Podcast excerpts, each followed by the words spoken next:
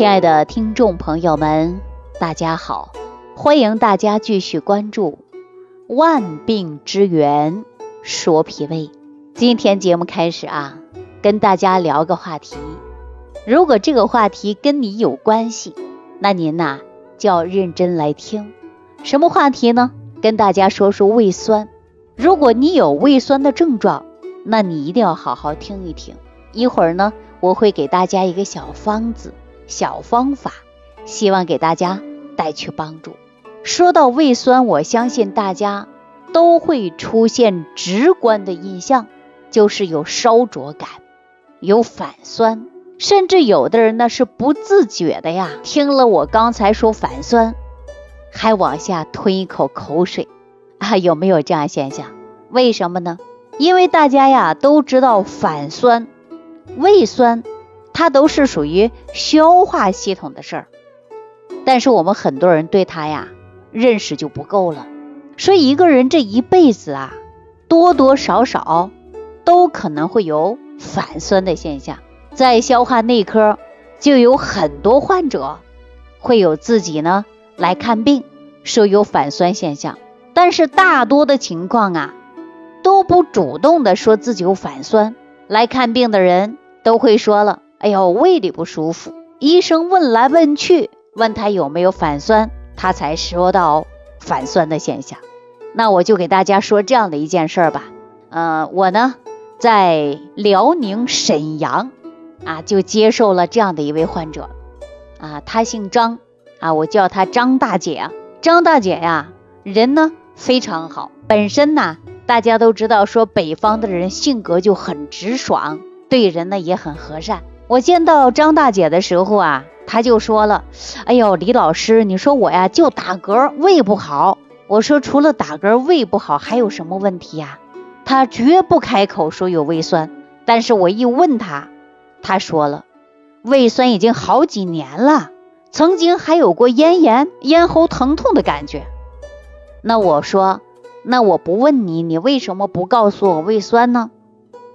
大家想一想，张大姐怎么回答我的？她说：“哎呦，反酸那不所有的人都有的事儿吗？啊，我觉得反酸可能不是什么大问题，谁还不反个酸呢？这就是典型北方人说话很直接啊，觉得反酸无所谓了，可能人人都有，谁可能都会出现反酸迹象。但是我告诉大家啊。”反酸呐，它确实是一种消化系统的病。我跟张大姐呀聊天的时候，我就会发现了，她觉得这个是属于常事儿，人人可能都会有的反酸，它不算什么毛病，对吧？我一直呢都在反思，直到下班的路上，我还想这一句话：为什么大家不把反酸当回事儿呢？总是感觉是一种常态呢？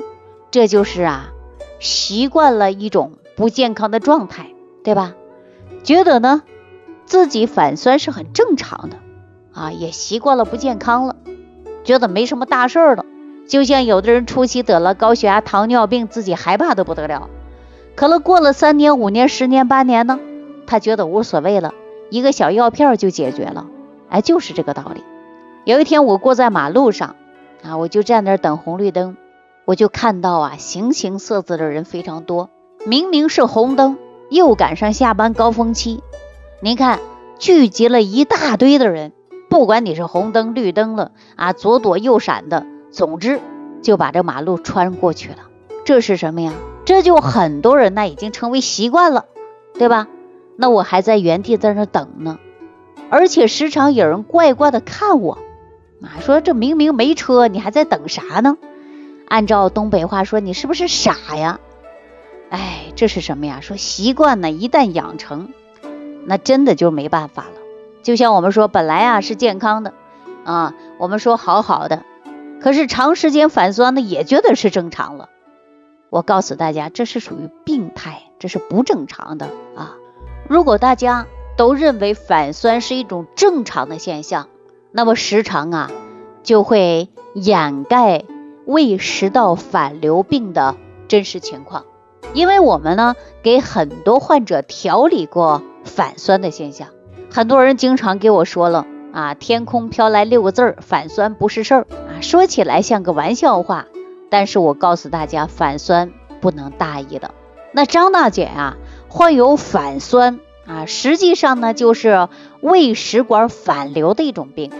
当时胃酸呐，它不在胃里好好待着，反而呢跑到食管上，那就会造成一些腐蚀性的伤害。因为呀，在消化道里，胃的位置呢它是靠下的，食管的位置呢是靠上的。所以说，胃酸一旦向食管的方向反流，那么医学上叫反流啊。实际上啊，它对食管伤害性就比较大。那说胃酸是不是不好啊？告诉大家，胃酸它又是在胃里好好待着，它是一个非常好的啊一种酸。但是呢，都知道胃酸呐，它有杀菌作用。比如说我们吃的瓜果蔬菜呀，啊，包括五谷杂粮啊。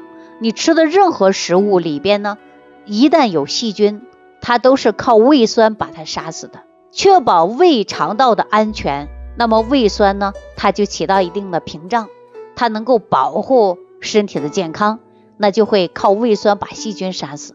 那还能够呢，加强胃蛋白酶的活性，能够帮助我们的消化。但是反酸呢，就是个特例的，因为啊，一旦反酸，它的刺激性就会很强。再坚实的胃壁不能与它和平相处，一旦胃酸到消化道这个地方去串门儿，那上下左右的邻居啊，它就会遭殃。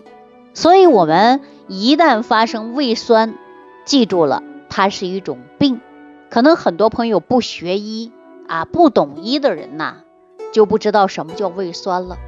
在这里，我告诉大家啊，胃酸呐。是一种无色透明的酸性液体，并且呢，它还是测出说酸碱度啊，说 pH 值为零点九到一点五左右啊，这是什么概念呢？pH 值是衡量酸碱度的国际标准，从零到十四标志着最酸到最碱啊。咱们吃的山西老陈醋够酸了吧？但是 pH 值是二点五到三啊，完全不能和胃酸相提并论。胃酸为什么这么酸呢？因为它的主要成分就是盐酸。说到盐酸呢，我记着我们上中学的时候呢就学过啊，都知道盐酸呢是三大强酸之一，腐蚀性啊它是特别强的。那说到这儿，可能很多人就说了，那既然是胃酸，酸性又这么强。腐蚀性又这么强，那为什么包裹胃酸的胃却不能被腐蚀呢？啊，说胃为什么不能腐蚀啊？在这里我告诉大家啊，你要记好了，因为胃壁表面呐，它覆盖着一层保护膜，就是我们大家经常说到的胃黏膜。胃黏膜呢，从里到外啊，分为粘液凝胶。和黏膜上皮细胞这两层组织啊，厚度大约是在一毫米啊，它们就像两道屏障，阻止胃酸腐蚀胃壁啊，这是我们医学上经常给大家讲的问题啊。因此呢，说胃黏膜细胞经过长期呀更新，老细胞不断的脱落，新细胞不断的取而代之，大约呢每三天。就会更新一次，所以说未必受到一定的损伤和侵害，大约在几个小时内就可以得到修复。所以大家呢一定要放心啊！为什么放心呢？因为你的胃呀不会被胃酸消化啊，而是在被消化到某一种程度上，能够立即自我的更新和修复的一个作用。前面我给大家讲了，如果说胃酸呢就在胃里边好好待着，那就是最好的。但是，一旦反流呢，就会导致啊我们食管黏膜受损啊，黏膜充血啊，甚至还会出现溃疡。有时候感觉呢自己啊胸部就像一团火一样的，有的人感觉特别不舒服。平时反酸呐，大家经常会说到烧心呐，还有的人嗳气呀，还有慢性的咳嗽啊，这些呀。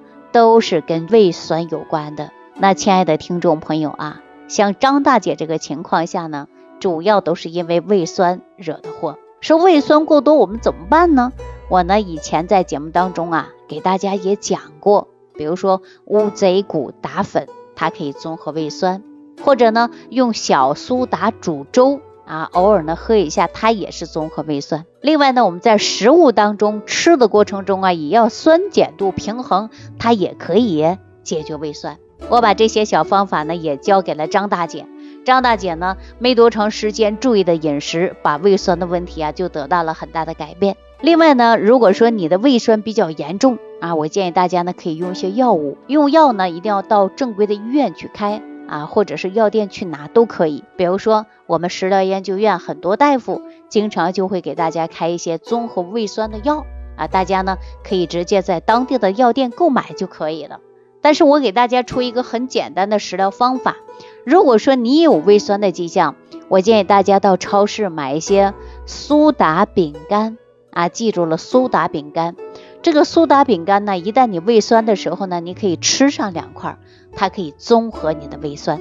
那除此以外呢，我们一日三餐呢要认真调养了，因为人体缺的不是药，缺的是营养。有很多人不会吃饭，把自己的脾胃吃得越来越弱，而且反酸、打嗝、胀气就会越来越多。那在这里呢，我希望大家吃好饭，一日三餐。我以往给大家开过餐单啊，也叫做食谱，因为你按照我的餐单吃，早中晚啊，你调上一段时间呢，你的身体就会越来越好。但是很多人呢，已经是完全出现了个病态，说需要李老师您给我开个餐单吧，啊，简单说给我写个食谱吧，我按照你的食谱吃。但是有一些人呢，我确实没给开，为什么呀？因为你已经出现了严重的病，你必须要治啊，你得把病治好了，我们再来养啊。有一些病是先治后养，还有的一些病症啊，边养边治，这样呢就达到了说三分与治疗，七分靠保养。所以说保养怎么保养呢？就是吃好饭，解决我们一日三餐。那这一日三餐具体怎么吃呢？是因人而异的。啊，但是大部分通用的食谱呢，我可以告诉大家，早上呢，对于碳水化合物可以呢摄取啊，没问题。那中午的时候呢，可以补充蛋白，晚上呢可以补充一些啊维生素，这样呢一天的营养啊就可以达到均衡状态。那么我们说，根据这样自己可以划分。您的食谱了。好了，今天万病之源说脾胃就给大家聊到这儿啊。如果说有胃酸的人，你记住以上的方子了吗？如果没记住，你可以留言，我来帮你分析。收听既有收获，感恩李老师的爱心无私分享。如果本节目对您有帮助，请点击屏幕右上角转发分享，更多人让爱心传递，使更多人受益。如想直接和李老师取得联系，请点击屏幕右下方的小黄条或下拉页面，找到主播简介，添加公众号“李老师服务中心”，即可获得李老师食疗营养团队的专业帮助。听众朋友，本次节目到此结束，感谢您的收听。